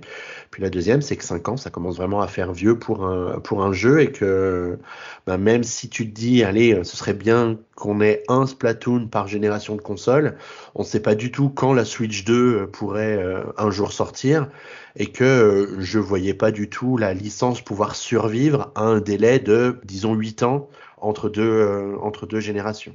Mmh, bah, je suis de même que toi. Je pense que moi, je il serait pas enfin, il sortirait pas, ça m'aurait pas pas fait grand chose, hein, parce qu'effectivement, je joue plus trop à Splatoon 2, même si parfois je me dis, il faudrait que j'y rejoue parce que c'était quand même un bon jeu. Je pense qu'en termes de licence, euh, Splatoon n'est pas encore suffisamment installé pour pouvoir se faire oublier pendant aussi longtemps qu'un Mario Kart, par exemple, parce que euh, du coup, euh, je pense que c'est important que le jeu, qu'un nouveau opus ressorte pour, euh, pour relancer l'intérêt autour de la licence et de se dire bah, que les gens qui jouent plus forcément en 2 achèteront peut-être le 3, donc ce qui va probablement arriver. Hein. Euh, et, euh, et c'est vrai ce que tu as dit, c'est pas faux, Xavier. Peut-être que en termes de mouvement et de choses comme ça, il y a peut-être un peu à des des mises à jour à faire, mais de ce que j'ai vu moi, en tout cas dans le trailer, j'ai l'impression. Ouais, le mode multi, c'est la même. Hein. J'ai l'impression d'avoir à peu près le même jeu sous les yeux. Après, effectivement, il y a des, des armes, euh, il y a un espèce de grappin, euh, enfin un espèce de truc comme ça que j'ai cru voir. Donc potentiellement, ça a peut-être changé, mais de base, bon, ça reste de la guerre de territoire. Euh, je m'étais dit peut-être que bah, on pourrait aussi remplir les murs euh, de façon, enfin pas que le sol, mais aussi les murs. Enfin, il y a peut-être des idées à faire. Bon, on ne sait pas, hein, ça sort dans assez longtemps. Mais bon, pour l'instant, j'en attends plus du côté de du, du, mode multi pour me dire bon ça vaut vraiment le coup. Et après franchement je sais pas euh, vous ce que vous avez compris du mode solo mais moi j'ai regardé les, la vidéo là à l'instant j'ai rien compris. Enfin oh, il y a le bordel il y a pas trop de gameplay c'est juste un peu des images de décor pour l'ambiance et tout ça. Donc j'ai pas trop compris. Bon c'est un peu bah, ça va être en fait un euh, mode truc solo berlu j'ai l'impression dans leur présentation là comme la personne qui était venue le présenter. Donc euh, pour moi là actuellement non je je l'achèterai pas avec ce que j'ai vu là. Faut faudrait qu'il nous le présente de façon un peu plus sérieuse et un peu plus en termes de contenu et de gameplay. Voilà. Alors j'ai un peu peur qu'on ne le présente jamais de façon très sérieuse, Splatoon 3, parce que quand tu vois oui. l'équipe qui est en charge, il est revenu, truc, ils ont l'air bien, bien, bien déjantés. Le Fada, il est revenu, là, celui qui c'est le 2, là. Il a fait, c'est le même qui avait présenté le 2, ouais. Ouais. Vous, avez, vu, d'un coup, il était quand même, pour faire le 3, il était quand même vachement moins sûr sur ses pattes. Hein. Là, il était, enfin, il va nous faire un, un heureusement que c'est pas en vrai direct, il va nous faire un col du fémur, quoi. Mais, mais là où je te rejoins, euh, je te rejoins Guillaume, c'est par rapport au fait qu'on n'a rien vu du mode solo, mais le fait qu'il le présente vraiment plus longtemps d'ailleurs que le mode multi, c'est veut dire que le mode multi c'est à peu près le même, mais surtout pour dire qu'ils vont appuyer sur le solo. Là, ils l'ont, jamais vraiment fait pour les sorties des deux précédents au final. Ça veut dire que vraiment, c'est, d'ailleurs. Rappelle-toi quand on voit la, la, bande-annonce du, du, euh, du, Splatoon 3 euh, en janvier, c'est une partie, c'est une vidéo donc un, un, arrêt de bus et euh, on revoit d'ailleurs ce petit morceau dans la présentation du, solo euh, du dernier Nintendo Direct. Après oui, euh, je suis comme toi, je pense de ce que j'en vois, à part deux trois petites modifications, le multi a l'air d'être exactement le même. Bah, faut pas, à faut part nouvelles faut arènes. Pas, faut pas trop chambouler les, les, les, choses et je pense que c'est toute la difficulté dans ce genre de jeu. C'est un peu pour ça qu'Overwatch il est en développement depuis trois ans, c'est qu'en fait euh, ils savent pas comment faire pour apporter de la nouveauté sans perdre bah, tous ceux qui se sont construits leur euh, bah, leur expérience de gamer sur le jeu euh, qui est disponible. Sauf qu'Overwatch a changé de génération de plateforme là depuis. Ouais, mais ça ça reste ça reste le même jeu finalement. Ah, mais c'est bah, comme un Call of Duty, comme un, comme un Battlefield, comme tout ce qui est vachement multi, comme un FIFA. Ça n'empêche pas de se vendre un million à chaque fois qu'ils sortent un nouveau jeu, quoi. Ouais, ouais mais c'est peut-être moins dans, dans l'esprit d'un Splatoon où tu as peut- peut-être besoin de plus marquer euh, l'évolution avec un vrai nouveau jeu plutôt que les Call of où euh, tu as les, euh, les micro-changements sur l'autre. T'es obligé, t'es obligé parce que pour la simple et bonne raison, c'est que le public de Nintendo n'est pas le public de Call of Duty ni le public de FIFA. Ouais. Sinon, ça, ça se vendrait d'ailleurs aussi à millions ces jeux-là sur les consoles Nintendo. Et la preuve, ils, ils se risquent plus à les sortir. Et FIFA, ils feront juste une, une mise à jour des effectifs d'une année sur l'autre. Ouais. Bon, je vous propose qu'on parle de Bayonetta 3. Ah oui. parce que franchement, quelle bande-annonce. Oh, là, les, les amateurs que je suis de Platinum Game ont eu le cœur qui est un petit peu battu un petit peu dans tous les sens. Alors, qu'est-ce qui, qu'est-ce qui, qu'est-ce qui t'a fait vibrer, Boris, dans cette bande-annonce? Bon, j'ai vu tes cheveux. Bayonetta. Hein. Juste, tu te dis très bien que quoi, tu attends Bayonetta, tu attends pas ni euh, ni Astral Chain 2, ni enfin quoi, tu sais très bien qu'ils allaient, ils l'ont fait de manière très très fun pour ceux qui adorent Platinum Game parce que tu as eu du, de l'hommage à Platinum Game de partout. Alors d'abord, c'est l'hommage à Astral Chain. Au début, beaucoup de monde pensait à Astral Chain 2 quand ils ont vu un petit peu tout ça. Euh, tu as eu un petit, un petit hommage dans un coin à Wonderful 101. Et surtout, bah, quand tu la vois apparaître, ben, c'est la folie et tu vois tout de suite que c'est la méga classe à nouveau. Bon, forcément, le jeu pique un petit peu, mais une nouvelle fois, il y a tellement de choses en mouvement que sur une vidéo, en plus streamée en direct directement par Nintendo, euh, ça peut pas lui faire honneur. Rappelez-vous, Bayonetta 2, c'était pas forcément très joli de visu sur les vidéos euh, Nintendo Direct de l'époque. Et une fois que tu l'as en main, c'est fluide, c'est, ça répond au millimètre et c'est, beau, quoi. J'espère vraiment qu'ils vont réussir à garder la fluidité parce que là, bon, c'est, ils ont encore quoi qu'il arrive. On connaît, peu, euh... on connaît, les équipes de Camilla. Euh, mm-hmm. Je veux dire, ils s'en foutent, mais en contre-figue de ce qu'on va penser de tout ce qui va être affichage, etc. Leur but, c'est le gameplay. Le gameplay, ça sera du petit oignon. C'est toujours comme ça. Et tu vois, c'est comme ça avec Astral Chain, c'est comme ça avec Wonderful. Euh, on s'en fout de la technique. D'ailleurs, ils l'ont dit, c'est le moteur de Bayonetta 2. C'est-à-dire que le moteur a 10 ans. Hein. Mais bon, c'est pas grave, on est sur Switch. Le... Et donc, du coup, quand elle apparaît, bah, déjà, c'est la méga classe. Enfin, là, on avec voit. la super réplique. Et avec la super réplique, et bien sûr, elle a, bien sûr, désolé d'être en retard, forcément. forcément, bah oui, ça fait 5 ans que a été annoncé, ma bonne, ma bonne dame. Mais, euh, mais bon, ça, ça, ça a l'air d'être encore fait euh, avec amour. Il faut pas oublier que Platinum Game a été racheté par des Chinois il y a 3 ans de cela maintenant. Donc, le projet avec Nintendo a peut-être passé un petit peu au second degré parce que c'était une commande, entre guillemets, que c'est pas du tout le même euh, rapport tarifaire que ce que peut faire après derrière d'autres, d'autres jeux et d'autres gros éditeurs. Euh, et bien, l'État, on rappelle pas que c'est, on rappelle que c'est pas un jeu forcément très rentable non plus. Donc, euh, mm-hmm. le, développement est peut-être passé en second plan. Et surtout, il y a cette petite image finale avec ce petit personnage dans l'ombre. Au début, au début, bah, j'ai pensé comme beaucoup de monde à Dante de, de, de David McRae.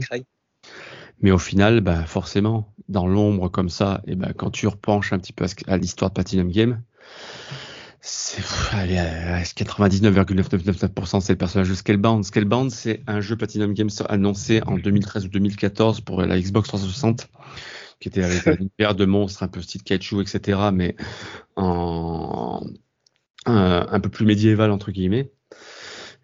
Et quand tu le revois, qui a été annulé du jour au lendemain, bah, en, gros, euh, euh, c'était un des gros jeux pour la Xbox One. Mmh, mmh, mmh, et en 2017, on t'annonce, bah, bon, au final, on le fait pas. Et le personnage, mais c'est lui, c'est, enfin, tu, le prends le design, c'est lui, forcément. Et mais ça veut dire quoi, du coup?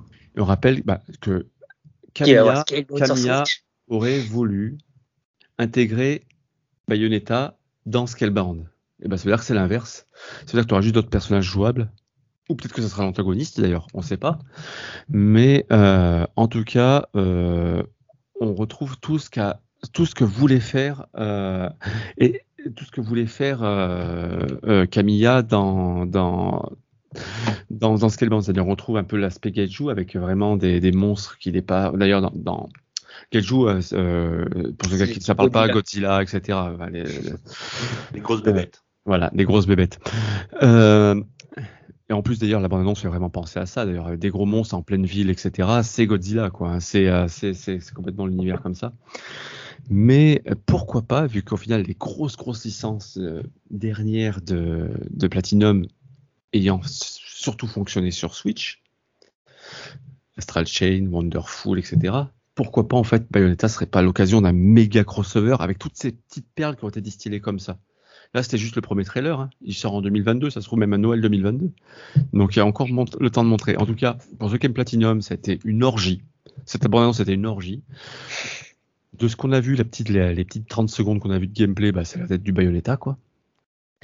Euh, forcément, beaucoup de monde sont déçus par le technique parce que oui, forcément, bah, on est en 2021 et plus en 2013, donc euh, oui, ça vieillit.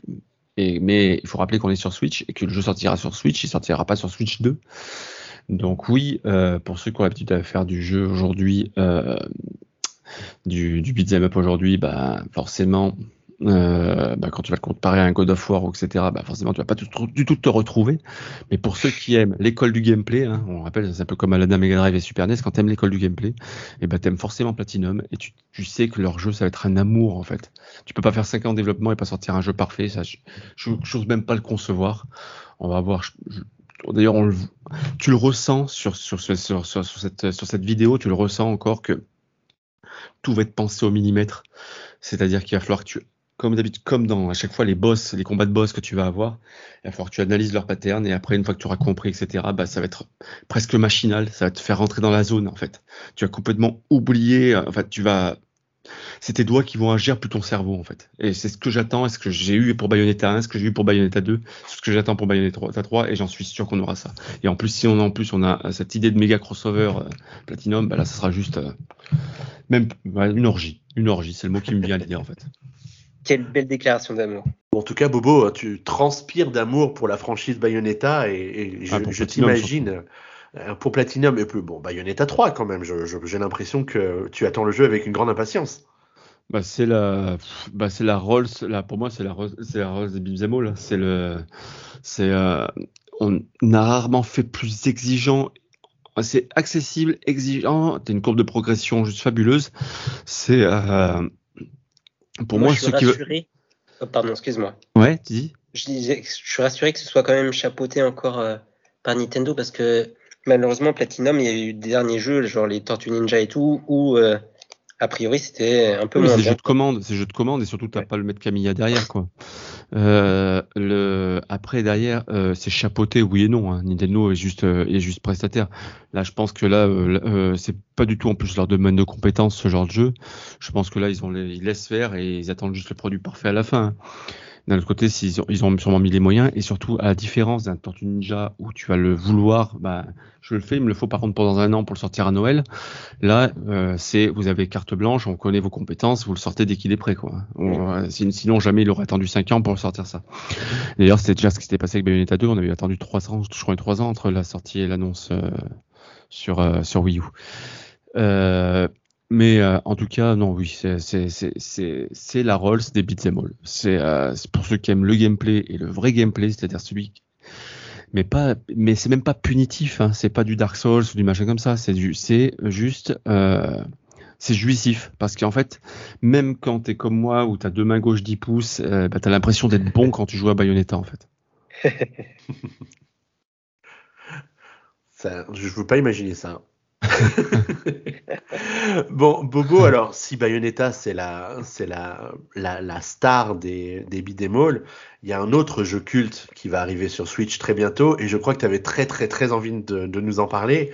Mm. C'est la sortie de Star Wars Knights of the Old Republic. Mais oui, parce que depuis qu'Aspire ressort tous les Star Wars de, de, de la génération PS2, Xbox et, et GameCube, J'attends que ça en fait, puisque on a eu droit à, au, au, très bon Jedi Knight 2, au plus moyen Jedi Knight, on a eu le droit au Racer, euh, on a eu le droit à République Commando. Et disons que j'attends, que maintenant que deux jeux entre guillemets, qui sont les deux Kotor déjà, qui a été annoncé donc le premier Kotor Knight of the Republic sorti en 2003 sur Xbox en exclusivité Xbox et depuis ressorti sur Steam. Euh, c'est un jeu RPG tour par tour, enfin semi-temps réel, c'est-à-dire que tu peux combattre en réel, en direct, ou mettre pause pour préparer tes attaques. Euh, mais c'était un sentiment de liberté, la possibilité de, de, de, de, de passer ton personnage soit du côté clair, soit du côté, euh, soit du côté obscur de la, force, euh, de, et un scénario juste fabuleux mais extraordinaire à l'époque. J'ai acheté une Xbox, la première Xbox que j'ai acheté, c'était pour ce jeu-là en fait. Je, et c'était une merveille. C'était BioWare qui l'avait fait à l'époque, donc BioWare qui font aujourd'hui euh, Dragon Age, mais qui était à l'époque sur les sur les euh, euh, Baldur's Gate, etc., qui, était un, qui était un studio de, de fou. Ils ont sorti une. On parlait de Rolls, c'était la Rolls pour Star Wars. Et bien sûr, maintenant le prochain que j'attends, c'est Rogue Leader. Quoi. T'avais, en l'espace de deux ans, tu as eu deux jeux énormes Star Wars. Euh, les deux dans deux styles différents. Et maintenant on n'attend plus que lui. Mais en tout cas qui sorte le premier Kotor qui était sorti euh, c'est juste euh, qui était sorti en 2003 pour l'avoir tout le temps dans ta main mais je signe tout de suite. Et en plus il sort pour 12,50€ et déjà après ça veut dire qu'il sort pour que dalle quoi. Donc si vous l'avez jamais fait bon il faut pas être allergique au, au au gros polygone, puisque maintenant le jeu commence à, à, accuser son âge. Hein. Mais euh, si, si vous l'avez jamais fait, il faut foncer surtout à ce prix-là. Sachant que, en plus, donc c'est Aspire toujours qui fait les portages. Hein. Aspire qui a annoncé lors du dernier PlayStation Showcase Kotor, mais le remake, ils vont le remaker pour la PlayStation. Donc c'est eux qui font le portage sur Switch, mais à côté ils vont faire le remake aussi, et ça je l'attends avec impatience, impatience.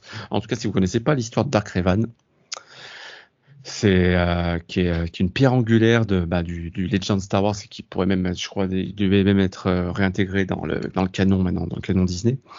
Foncez, foncez, c'est, c'est une histoire de dingue. C'est, c'est, c'est un, c'est, un jeu qui a fait date et qui continue, et qui, même s'il a vieilli techniquement et dans le gameplay, euh, reste une, une valeur sûre et un monument du jeu vidéo en tout cas. Bah écoute, merci pour ce témoignage d'amour pour cette franchise. Euh, je sais pas si Guillaume et Michael, c'est un jeu qui finalement vous attire aussi un peu ou, ou finalement c'est clairement le genre de jeu quand c'est dans un Nintendo Direct qui vous passe au-dessus euh, de très loin. Vas-y Guillaume. Euh, personnellement, les portages faciles, euh, je sais pas quel est l'éditeur qui, qui est derrière tous ces portages euh, Star Wars, parce que j'avais regardé les euh, bah, Boris, t'avais joué un des jeux sur euh, dans un play-in sur YouTube pour Puissance Nintendo. C'est ça a mal vieilli, franchement. Après, du coup, euh, on peut pas leur enlever qu'ils le mettent pas à un prix super élevé. Euh, mais moi, j'ai souvenir d'avoir joué à un jeu Star Wars qui avait l'air d'être aussi avec des Jedi, mais sur PC il y a très très très très longtemps. Donc je pense pas que ce soit celui-là parce que tu as dit qu'il était ressorti sur Steam maintenant, enfin, enfin du coup récemment. Il était sorti sur PC à l'époque. Hein. D'accord, ok. Bah c'est peut-être, c'est peut-être. Est-ce qu'on joue Anakin et euh... Pas du tout. Non, c'est pas celui-là. Donc bon, je sais pas du coup. Si c'est cela. Mais en tout cas, un jeu où on incarne des, des Jedi. Enfin, pour moi, c'est ce qui m'intéresse pas mal dans les, parce que j'avais fait euh, Fallen Order, qui était bien sur PS4. C'était génial. Euh, bon, là, je, je, serais curieux de voir si tu joues, par exemple, si tu en fais un live, je serais curieux de voir ce que ça donne. Celui-là, je le ferai obligatoirement. C'est, je me dis, c'est ma Madeleine Star Wars avec avec euh, avec euh, avec Rock Leader.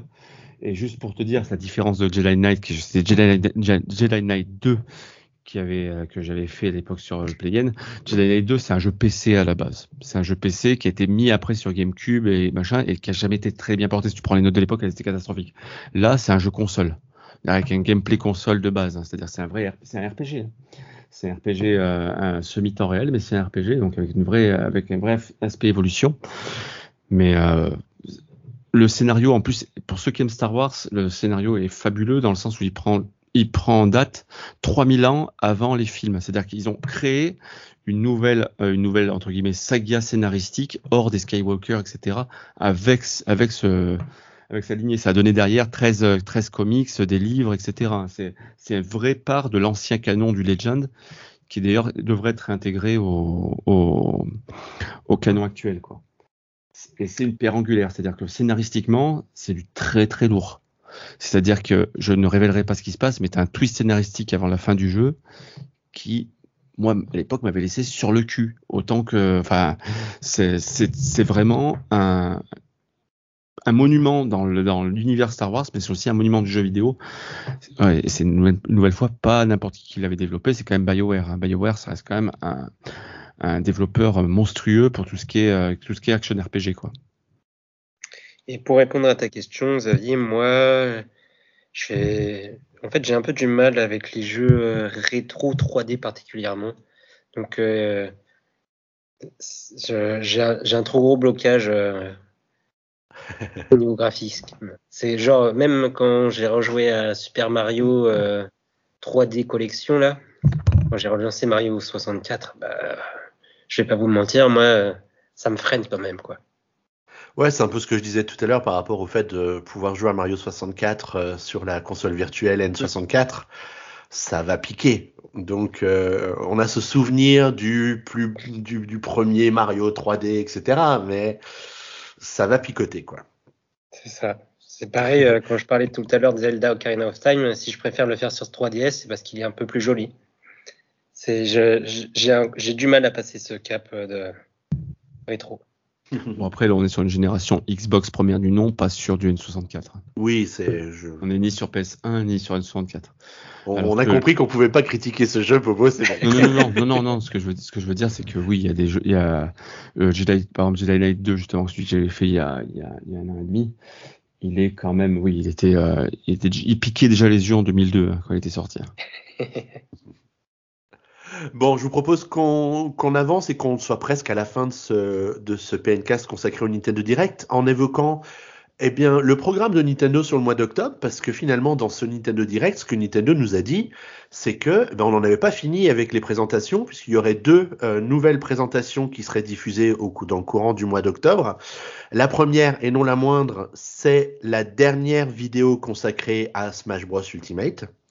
Et la seconde, c'est euh, l'annonce d'un nouveau euh, DLC pour euh, euh, Animal Crossing New Horizons.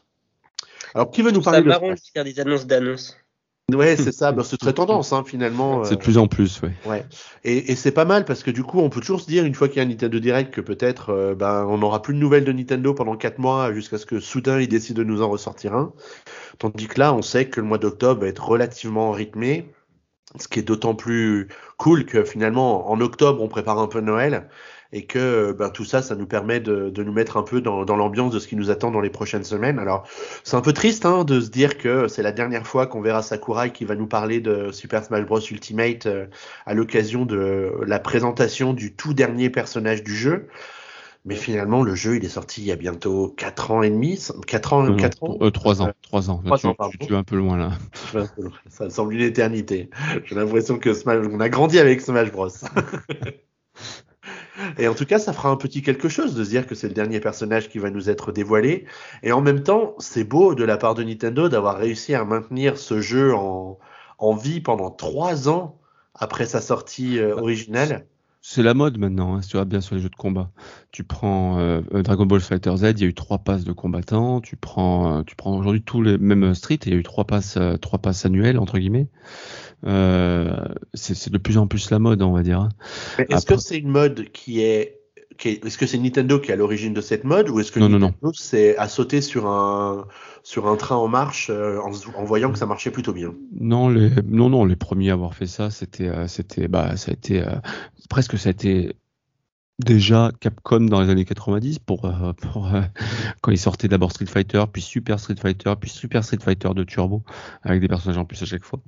Euh, mais après derrière, sinon, oui, c'est le premier à avoir utilisé du DLC entre guillemets en tant que DLC, c'était d'abord pour des costumes, puis après, bah, c'était encore une fois Capcom avec Street Fighter. Non, non, c'est une mode depuis, depuis, la, depuis la PS3 et vraiment c'est sur les RPS 4, Xbox One que tu as eu vraiment le- la mode du rajout de personnages à foison. Quoi. Ok, puis bah, du coup, le deuxième événement qui nous attend Juste, d'ici. juste Oui, sur le ouais. personnage, c'est le dernier d'une série de, de 90 personnages presque, avec euh, donc deux séries de, de, de 6 qui, on va le dire réellement, que à part quelques-uns, c'était quand même assez décevant quand tu aimes l'univers du jeu vidéo. Euh, il faut que ça finisse avec une annonce tonitruante. Il faut que ce soit un gros personnage qui envoie du lourd, soit un, euh, soit un gros personnage qui vient d'une franchise ultra connue. On a pensé à Master Chief, on a pensé à Letton, etc. Soit un gros personnage Nintendo auquel on n'a pas pensé, quoi. Bah, ce sera le grand mystère parce que pour le moment, je crois pas qu'il y ait eu d'indice hein, sur le Ça personnage. peut pas être du Terry Bogart ou de la plante piranha, quoi. non, mais en même temps, euh, ils en ont tellement ajouté déjà qu'on sait pas trop où est-ce qu'ils vont aller le chercher ces derniers. Sakurai lui-même. Alors là, ça serait la classe. ce c'est vrai que ce serait chouette. Le dernier boss. Mais ça ferait un peu euh, hommage posthume à la limite. Hein. Je, je sais pas si je prendrais ça comme une bonne nouvelle. Ceci dit, euh, quand tu, y- quand tu y repenses il y a 3-4 ans, on y était presque. hein. Ouais, c'est vrai, il était pas bien, le pauvre. Mm.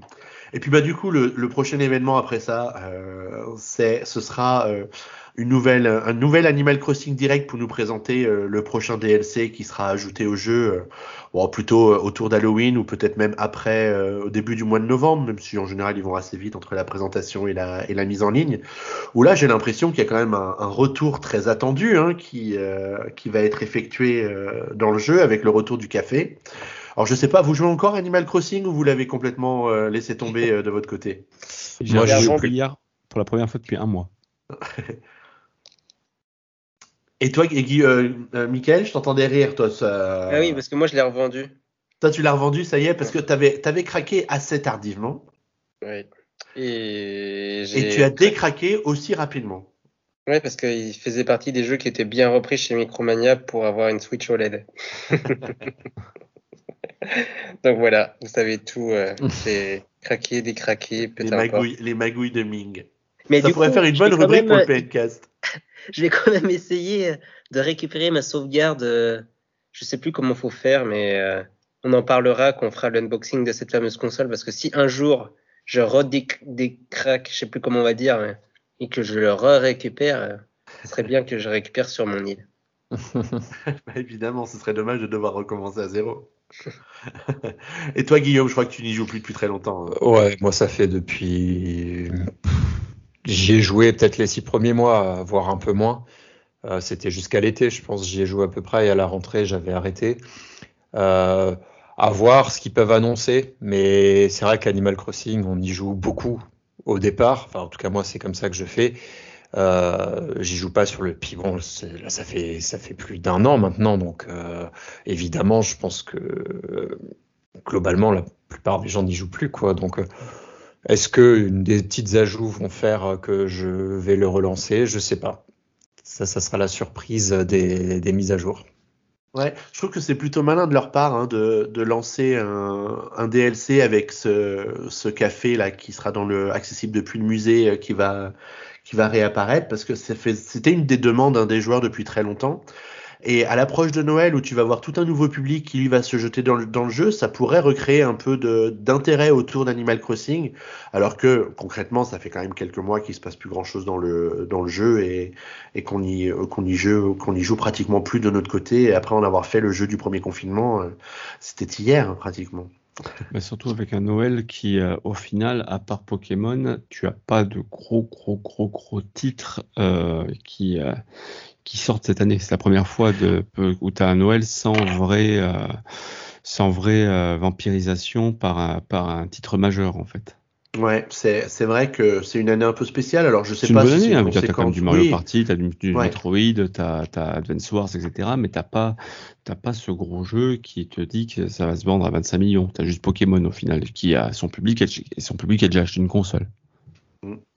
alors bon ben, je crois qu'on arrive au bout de ce PNcast merci à tous les trois d'y avoir participé Bah, merci à toi. Je- Ju- Avec- juste un mot sur le, oui. dernier mot sur le direct.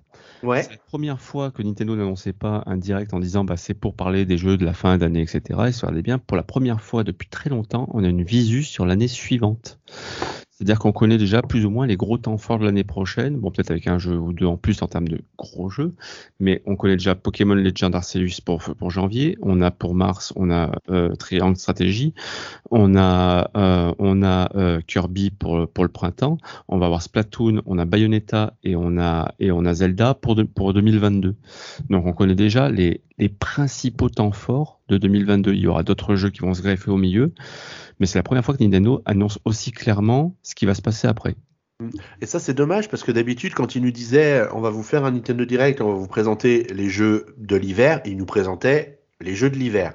Là, ils ou nous disent on va vous présenter les jeux de l'hiver, mais en fait, on va jusqu'à euh, loin en 2022. Bah, Voilà, voilà, l'hiver 2023 quoi. c'est un peu ça, c'est un peu ça.